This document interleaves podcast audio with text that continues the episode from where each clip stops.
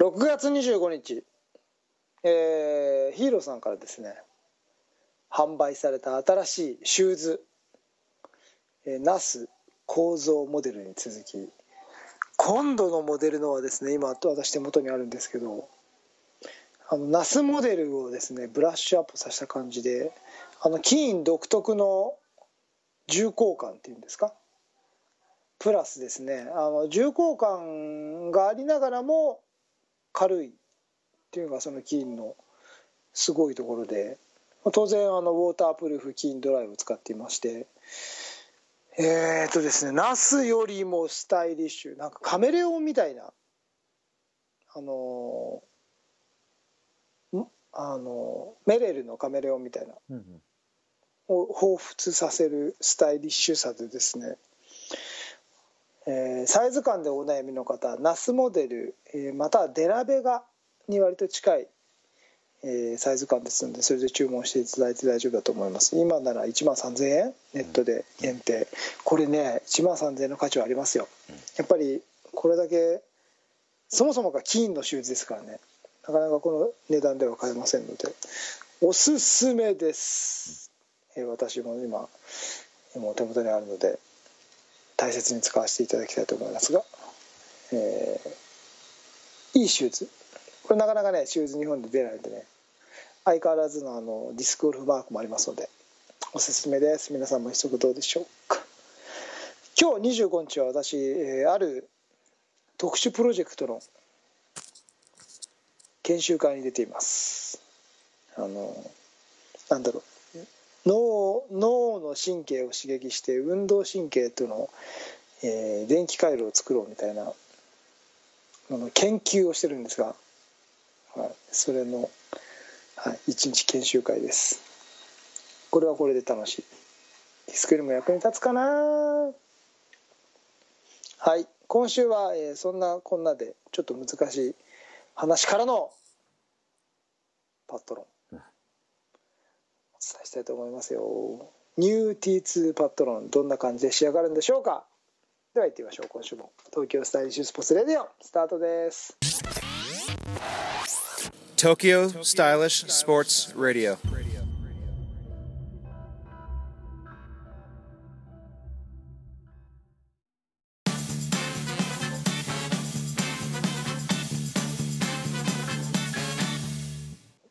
皆さんこんにちは、えー、2人で収録するとサクサク話が進む。東京スタイリッシュスポーツ代表チームイノーバの菊池哲也です。えー東京スタイリッシュスポーツの広報の高橋剛です。この番組はディスクゴルフを中心とした最新のフライングディスク事情をお送り出します。こんにちは。こんにちは。いつもの時間に収録を始めてるのに、うん。この時間だとはい。大体誰かいるとこんどんな感じでやりましょうかみたいな感じとか、まだ揃わないからもうちょっと雑談してましょうかみたいな感じなのに、はい。もうこの時間でオープニングを撮り終わって本編に入っている。うん。早い。2人の時そんな感じでしたね。そうですね。30分で終わりますからね。ね。はい。40分番組撮るのに42分ぐらいで終わってましたからね2人の時はね。はいまあそんな感じで今日もサクサクとえね。進めていきたいなとこれは思います。3人になると倍ぐらいかかる 雑談がねまた多いですからね。ね。はい。はい。僕あの早く寝たい人だからねサクサク進めてますから。200回待ってるとね。あーそうです。そうですはい、ということで、えーオープニングでも言いました通り、はい。えーこれはですねはい。先日調布オレンジさんの方から、えーリクエストがありました、はい。えー T2 のニューパットロン、そうですよ。はい、これを今日は、えーお聞きしたいと。やろうではないかと。はい。はい。でもあれなんかほら何回かラジオでパッドの話してるじゃないですか。してますね。でまあ多分このラジオのヘビーリスナーの方であれば T2 が、えーリフト型のパッドで、うん。えー投げてきて精度が高くうん。T2 の試合はパッドで回しているというか、うん。パッド根幹にこう試合を展開をしていると。うんいうのはもう半ば承知だと。うん。なおかつうん。ちょっとロングのうん。コースになってきてうん。投げるパッドうん。というところでうん。清里でちょっと迷いうん。その後調整をしてうん。というのがまあ大体ねヘビーリスナーの人はそのくらいのねうん。知識が入ってるんですよ、なおかつ何を喋るんだと今日、うん。うんその辺に焦点を絞っていきたいなと、うん。ツヨティもよく分かってますね。まあ頭ではね。うん。はい。じゃあ今週はこのあ辺で。どうもありがとうございました。いやいやそうは問屋が下ろさないということで。はいはいはいはい、はい。あのそんなものはね、うん。そのツヨティの机上の空論でしょ？机上の空論ですね。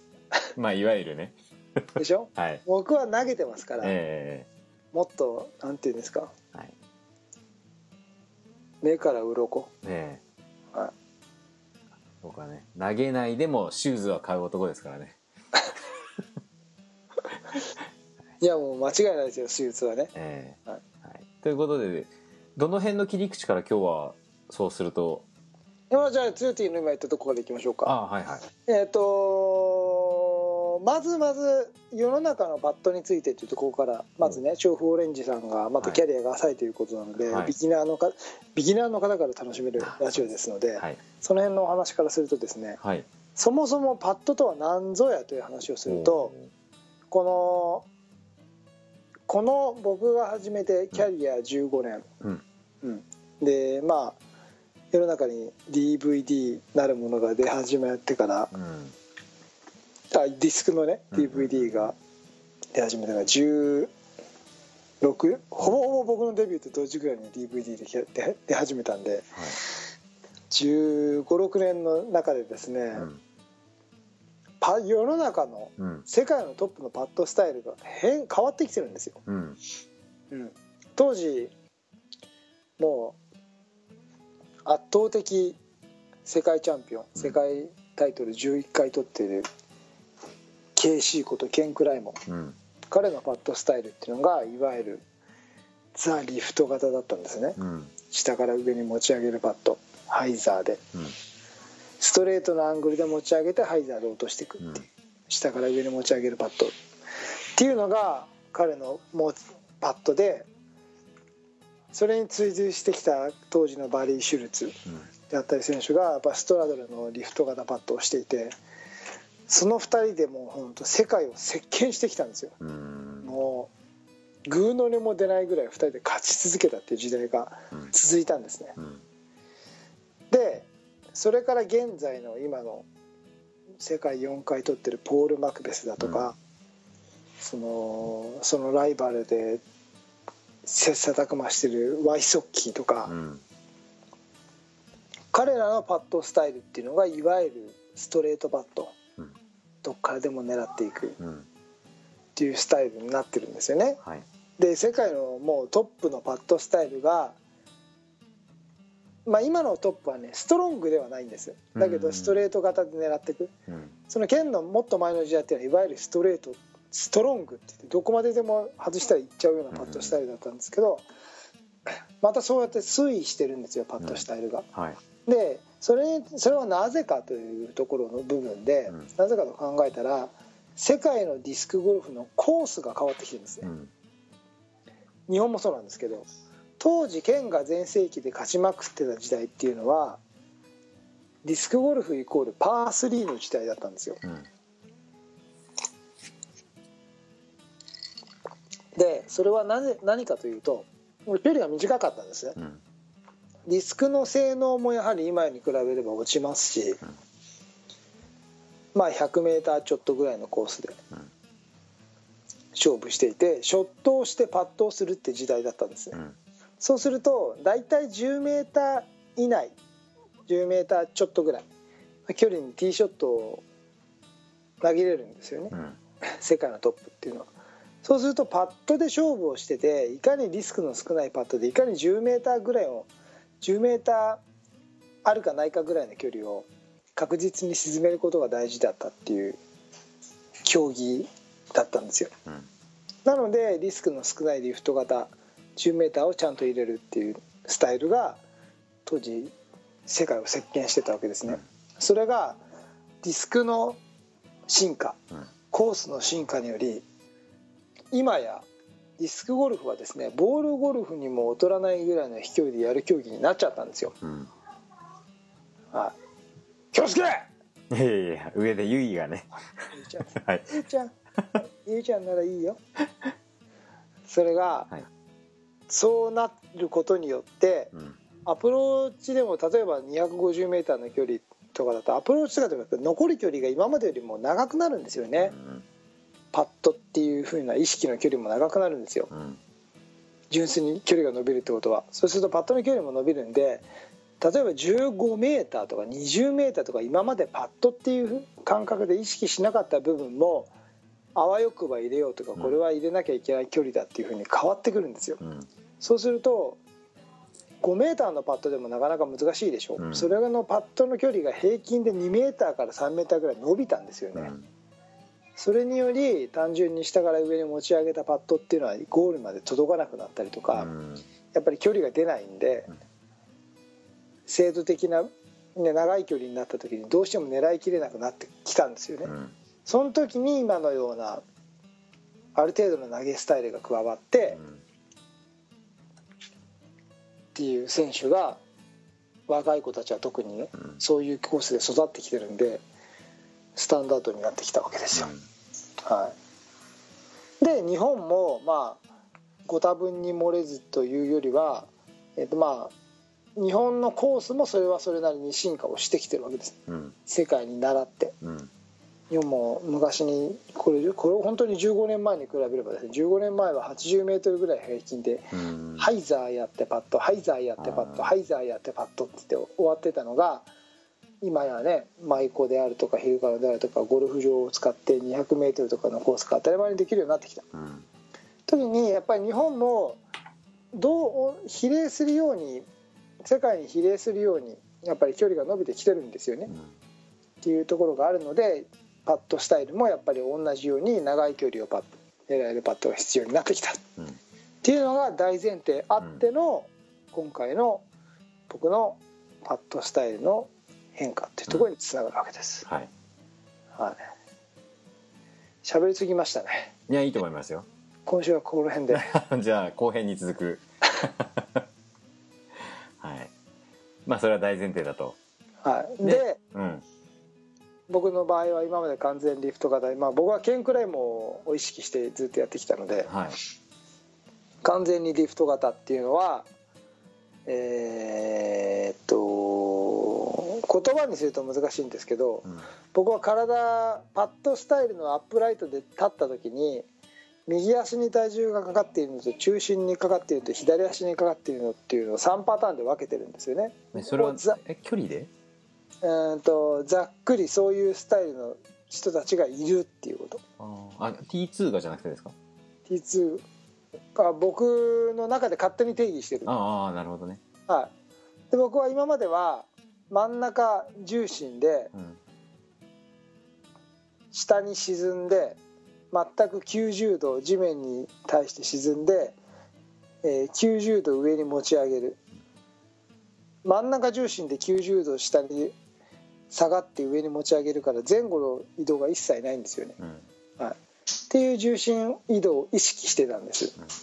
それでディスクを下から上に持ち上げる、うん、それにこそれによって何が起きるかというと下上下の動きが大きいんで上下のミスはあるんですよ。うん。上下の動きが大きくなっちゃうからね。だけど左右に絶対にぶれないっていうパッド方式を取ってきて、僕はそこはアングルとかの操作によってある程度コントロールがしきれてたんですね。それでまあ僕のパッドスタイルそもそものパッドスタイルっていうのは完成してまあ67メーター8メーターぐらいの距離は絶対外さないパッドがずっとできてたわけです、うん。それでまあ僕のパッドスタイルっていうのは確立されたんですけど、でもそのスタイルで限界って言うと10メーター届くか届かないかぐらいなんですよ。うん。でも10メーター過ぎちゃうと全然無理なんですねうん。手を使い出しちゃってうん。全然もう上にも持ち上がらないしっていうスタイルになってたんでうん。そこをやっぱりその最近言ってる世界標準っていうのはやっぱり今の距離が例えば僕の距離がね8メーターマックスだったらうん。それを10あまあ10メーターマックスだと思ったらそれを12メーターぐらいに変えていきたいなとうん。パッドの意識を。うん。と思ったんですよ。うん。その時にまあそのポール・マクベスが最近の強くラジオをいろいろ見てるとやっぱり左足から右足に乗っかってくる前後の体重移動っていうのはすごく上手にやってたんですね。うん、っていうのをまあ誰が見ても一目なんですけどっていうのをやらなきゃいけないんだなって距離を出すためには、うんっていうところで気づいたんです。で今は、えーその今の3点のね左足右足右利きのアップライトですようんで。で左足体の中心の軸それから右足寄りっていう3点を取るなら、うん。ある程度最初のテイクバックで左足、うん。今までは中心にしか乗ってなかったのを左足側に乗りながら、中心に移していく体重移動をしようかなうん。というふうに思っていてそれをやりだしてます。うん。右足には乗らないんですか？中心で戻す意識しては乗らない。うん。なぜかというと右足側に乗っかってくるとディスクって絶対うんうんとね分かる人は分かるんですけど、み右足側に乗って乗っかってくる時って右手の人差し指を使うあ中指を使っちゃうんです。うん。で中指を使っちゃうとディスクってノーズが下がるから下に落ちるんです。それが左足側に残ってる時は、中指じゃなくて人差し指でリフトができるんですよ。はあ。そうするとディスクってアングルを保って滑空するんです。へえそうなんですか。そう。今のは金言です。えじゃあカットします？いやいいです。乗せちゃって。あ。いいんですけど僕の意識はそれなんですね。うん。なので今左やであの左足側で乗っかってうん。そのディスクのアングルをリリース方向と合わせてあげるっていう。うん。ことによって距離を出す。うん。であくまで手の使い方今までのリフトの使い方と同じ使い方を意識はしてるんですね。あだけどそこに自然の重心移動を加わることによって距離は伸びてくる。うん。なるほどね。でずっとできなかったのがその重心移動を使うことによってやっぱ右側側に乗っかっちゃうんですよ。うんうん分かんなかったからね、はい。それで下に外すっていうことをずっとやっててうん。それでその日本オープンとか怖くてうんうん左から右足に乗せるってことをやってなかったんでもはい。うその動きが怖くて怖くて。うん。距離が出るから距離が出るからこそ怖いんですね、どうしていいのか分かんなくなってうん。外しまくる5メートルぐらいの距離も投げれなくなったのがうん。それをその最近は中心でもらってやるんだっていう。うん。で懐を深くしながら持ち上げてあげるっていう意識と左から中心まで重心を持ってくるっていう意識をのを最近はだんだんだんだんちょっとずつちょっとずつ一致してきてうん。それで話してたのがあの清里でうん。あこれだっていうのが一つとうん。で今回の舞妓はそれがトータルでできたのでうん。あの自分のや意識してたことは間違ってなかったっていうのとやっぱ長いのは入んないんですけど、うん長いのはそもそも入んないし、うん。でもそれをちゃんと狙う意識を持ちながらうん。狙いきれてたっていう試合ができたのですごい収穫があったなと。へはい。ーとりあえず10メートルが12メートルになったぞっていう感覚はあるんですか？あります。長い距離は明らかに狙えてます。ああそうなんだ。でもまだ練習量とかは全然足りてないんで、うん。じゃあ入るのかって言われると入んないんですけど、うんうん。でも気分的にはこれがちゃんと自分のものになればパットの距離は伸びるなっていう手応えは得てます。なるほど、はい。あの T2 的には、まあ、もちろんこうインパルスとは全然違うわけですよね。投げ方とかももちろん。全く違いますね。ですよね。でインパルスってもっと遠い距離のやつを狙うんですか？まあ今存在してるかどうかわかんないですけど。インパルスはたまにやるんですけど、はい。インパルスはやっぱね精度が悪いんですうよん。インパルスのいいところははい。長い距離をほぼほぼ残す距離をゼロ距離としてうん。パッなんあわよくば入るっていうイメージなんですね、20ぐらいですかそれ？20でもいけますね、うん。だけどそのあわよくば入るの確率がすごく低いんですインパルスは、はいはい。ええ。だけど外れても絶対遠くに行かない。うんうんから安心して狙える。うん。うんだけどいわゆるパットスタイルで滑空させちゃうと、うん。距離感滑空すると距離感合わせるの難しいじゃないですか、はい。だから外した時にどっかに行っちゃう確率が高いので、うん。僕はそのその時はインパルスをしての選択をしてたんですけど今度のパットはやっぱりでも単純に距離だけならインパルスの方が出るんですよね、はい。だからそこのそこは共存できるかなと思って、なるほど。はい、はい。えっ、とちなみにインパルス知らない方もいらっしゃると思うんですけど、えっとインパルスというのは T2 第第何回ですか？そこまで覚えてないな。まあ23 2年前ぐらいじゃないですか。2年ぐらい前です。もっと前のような気がするもっと前んですけど、ですかねインパルはスもっと前からやってますからね。い、ですか。そっか。あれ T2 独特のちょっと長い距離のパットは何なんですか？あれっていう話で名前があるんだってえ何その格好。あそうそうそうそれそれ。インパルスえーちょっとあのピザ投げに似てるって僕が言ったんですけど。はい。ということをあのインパルスというんですね。ここでは。ここではじゃないですよ。あそうなの？世界的にはもうインパルスですか？ガイトケインパルスです。あなるほど、はい。T2 ズインパルスといえばもう通じる。なるほあなかなかお目見えしないんですけど。最近でもねストラドルでインパルスやることが多いんですよねえ？ーできるんですか？ストラドルでインパルスっていうの？体僕ほらストラドル飛ばないじゃないですか。最近こそストラドルちょっと飛ぶようになったんですけど、はい、ストラドルでも狙えるっていうのがインパルスのいいところなんです。よああそっか。でもインパルスはねあんまり確率は高くないですかっこいいですよね。見てくれね。あそうですか？僕僕は僕は見たことないんで分かんない。でもすぐ分かるでしょ？あ、うん。インパルス、そうなんですそうなんです、はい、あ出たって。う。んちょっとね左足が若干後ろになりますけどねああそうかもしイメージ、れないですねうん。はい、インパルスはい、すみません。あの詳しくはどっかのビデオで 見てください。ラジオでも喋ってますよね。喋ってます喋ってます。はい。詳しくは。え何回目ぐらい？え それが分かんないですね。100回は言ってないですよ。いやだってインパルスっていうタイトルで喋ってないですもん。多分パットロンのどっかで喋ってるんじゃないですかね。インパルスをはい、聞いていただければ、ええはい、また T2 マニアの一歩ね踏み入れることになりますね。インパルスです。はい。ということでですね、あのー追加で、どうですか、その今、例えば、うーんと、ちょっと距離の伸びるパット、はい。えっ、と、まあ、100%、まあ、大体入るよっていう達成度だとしたら、今の完成度って何パーぐらいなんですか、あまあ、理想で、理想でいいですよ。あのね100%入ることはないんですよ、えうん、だけどその割り切り方というか頭の中の整理の仕方としてはあの日本オープンの時はもう本当に20%とか10%ぐらいだったのの頃を比べればうん。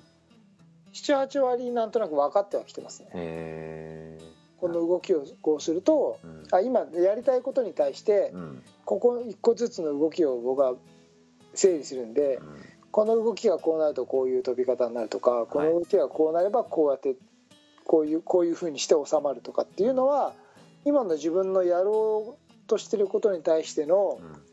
説明ができるようになってるのは80%ぐらいできるようになってます。ああなるほどね。はあはあはすごいですね。じゃあもうちょいちょいこう試合とかを積んでいけばまあまあ理論的にとあと体の動き的にはまあ。うんとね、理屈は分かってきます。でもそれをなんでできないとか、うん。やっぱり体調が悪いとできなかったりとかその日の調子によってできたりできなかったりっていうのはあるんでそこはまた別の話としてうん。なんでこの現象が起きるんだろうとか、うん。それを理由付けできることはできるようになっています、はいはいはい。なるほどね。そっか。じゃあちょっと意地悪な質問なんですけど、はい。例えば今 T2 のパッドが 12m ぐらいっていう範囲まあ仮にねはいだとするじゃないですか、はい。えっとポール・マクベスとかそのさっきのワイゾッキーでしたっけ、ワイソッキーね。ワイソッキーか、うん。あれは何メーターぐらいからポンポコ入れちゃうんですか？あのねポンポコ入れるっていう意味では僕は 12m なんて全く入んないです。僕がポンポコ入れられるのは、うん。まあ、せいぜい 56m ですね。ああじゃあまあ5割。3, 3あ割ーもうちょっとと言うなら、うんこれをちゃんと入れたい入れたいなと思いながらうん。パットができる距離っていうのは今はね8メーターとかうん。9メーター10メートル以内うんは僕はちゃんとこれは入れなきゃいけないんだっていう。は結果は別としてねはい。入れなきゃいけないんだって思う距離でのパットの認識ができています。おで世界のトップはそれがきっと僕よりもさらに23メーター長いですね14 15 15まではいかないかもしれないけど。14までは行ってないです。うん123とか。だけど彼らのすごいところは、うん。そこの間をポンと置いて20メートルぐらいをたまにポンポンポンって入れるんですよ。あでそこが僕にはね今ないところなんですねあうん。例えば18ホールあって20メートル1うんうん。2本2本ね例えば入ったらはい。4ラウンドすれば8打差になっちゃうでしょ。そうですよね。それが今の僕には狙いきれてないところで、インパルスも狙いきれないんですよ、はい。届くけど。うんうんうんっていうのを彼らは持ってますね、うんうん、だからその5メーターの精度は変わらなかったりとかうん例えば7メーターの精度は変わらない。はい。でその辺から変わってくるんですけど僕は10メーターまではパットとして意識できますけど、うん。ちゃんとねしっかり入れる距離として意識できますけど彼らがそれが2メーター長ければ、やっうんぱりその2メーターって大きいんですよね、必ず18ホールやれば何ホールかあるある距離なんで。うんうん。でそれがさらに20メーターぐらいでもう一個そのポイントがあるとすれば1アンドまた5投ぐらい変わっちゃうんですよ。うん。が4ラウンドすれば20打差でしょ、なるほどね。うん、そっか。っていう差になってくんでう、ん。うん、あの一見そんなにえそんなに差ないじゃんっていうところだと思うんです、はい。人が見れば。うんあの素人が見れば。はい。だけど長い距離がポツンと「わあすげえなこんなの入るんだ」っていうのってなかなか入んないんでしょ。はいはい。だけどそれが各ラウンドにあるんですようね、ん。彼らって。うんそれぞ大きな差に結果的に大きな差に変わってく。るうん。というところなので、はい。なんかなかなかねそこのが難しいところなんですけどでもあのーそれを言うならば全体的なレベルがやっぱり高いんですよね。そういう確率があるってことは。う、んうん、だからまだまだそのこれができたからじゃあもっと言うなら彼と同じショットができるのかっていうとまた全然違う話になってきちゃうんで、はい。うん。まあ、パットだけの差を言えば、まあ、今でもそのぐらいの差はありますよね、うん。まあ、使ってるディスクも違うんでね重さがね、うんうんうん。うん、っていうのはありますけど。まあでもよく入りますよ。よく入れますよ。どはい。特にポール・マクベスなんかはその最近の近代ディスクゴルフというか最近この10年ぐらいのディスクゴルフのなパーの中では本当に完成形と言ってもいいぐらいの完成度を持ってますよね、うん。なるほどね。はい、はい。ということでですね今日は T2 のニューパットロン、はい、えーお届けしましたけども、まあ、30分ぐらいこう話してるんですが、盛りだくさん、えーなので盛りだくさんすぎてはい初心者の方もしくはこうパットを悩んでる方にとってははい。分かりに分かりにくいってことないんですけど整理ができないところもあると思うのではい。どうでしょう？一つ新しい試みとして、はい。今日の格言一言でまとめてみてはどうでしょうか？そんなの無理でしょ。ダメ？だってそれが言えちゃったら僕完成しちゃうじゃないですか。ああまあね。そっか。初心者アドバイスとしてこうこれがポイントっていうのないんですか？え初心者に向けての格言。はい。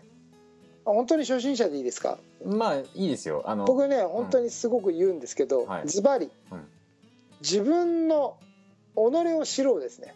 どういうことかというと自分のスタイルが分かんないで練習してる人があまりに多くて。はいつも言うんですけどあ、5回ぐらいねピャンピャンピャンって投げて投げてどっかで入るんですよ、うん。練習で投げてれば。うん。うんそうすると気持ちいいからうん。またそれをやるとまた入るんですよ、うん。次またやるとまた入るんですよ。うん。それはね人間って適応能力があるから。うん。だけどゲームは一投で出さなきゃダメでしょ。あそれがストロング型でガンガンガンガンいってうわーパッといいねと思ってゲームに行ってでできないそれができなかったらそれは根本的にみ間違ってると。は自分のパットスタイルではないだからそういう人はうん。リフトのパットの方が合ってるかもしれない。えうん。でも逆にねリフトの練習ばっかりしててうん。試合になったらよし俺はもうこれを一投入れるんだってバーンって投げる人がうん。リフトの普段練習してそれは全然違うから、うん。試合ので出るスタイルがうん。自分のスタイル。はだから己を知ろう。ん。試合でやってる自分をあこんなことやってる俺っていうのを冷静に向き合ってあげて自分のパッドスタイルを作っていくっていうのが一番の近道だと思います。はい。ありがとうございました。はい。はい。それでは、えー皆様参考になったでしょうか？今日は、えー、T2 のニューパット論お届けいたしました、いつもの収録のねね、3分の1ぐらいの時間ですよ そうですね。あっちゅうまでね。はい。はいいいと思います。はい。はい。ありがとうございました。ありがとうございました TSS Radio. 今回のテーマははい。だって可能性感じたんだそうだパット論というテーマでお送りいたしました。おお 新しいその先には僕らの道があるんですね。あると思いますよ。おー。え 詳しくは検索してください。はい、はい、ということで、えー今日は内容は真面目だったんだのに題名がふざけて。そうですね。このあのタイトルであ別に見なくてあ聞かなくていいやって思った人は損しますね。損してますね。はい、ね中身は充実してますから。はい、そんな、えー、一回でございました。はい。はい。それでは、えー東京スタイリッシュスポーツレディオでは皆様からのお便りをお待ちしております。はい。えーシーサーブログ、フェイスブックページのコメント欄、えー、T2 ツヨティの、強ていつもはい、シーサーブログフェイスブックのページコメント欄って。なんでフェイスとブックがいつも離れるんですか？考えながら喋ってるんでしょうね、そこね。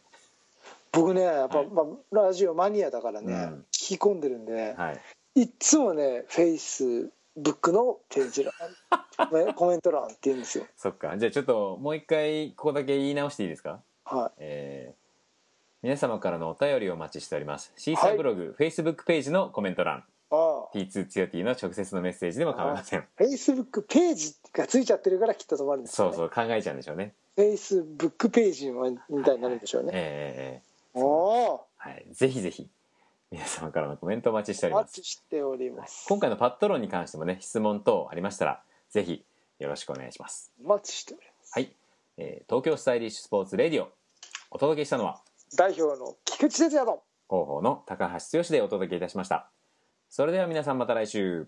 さようなら。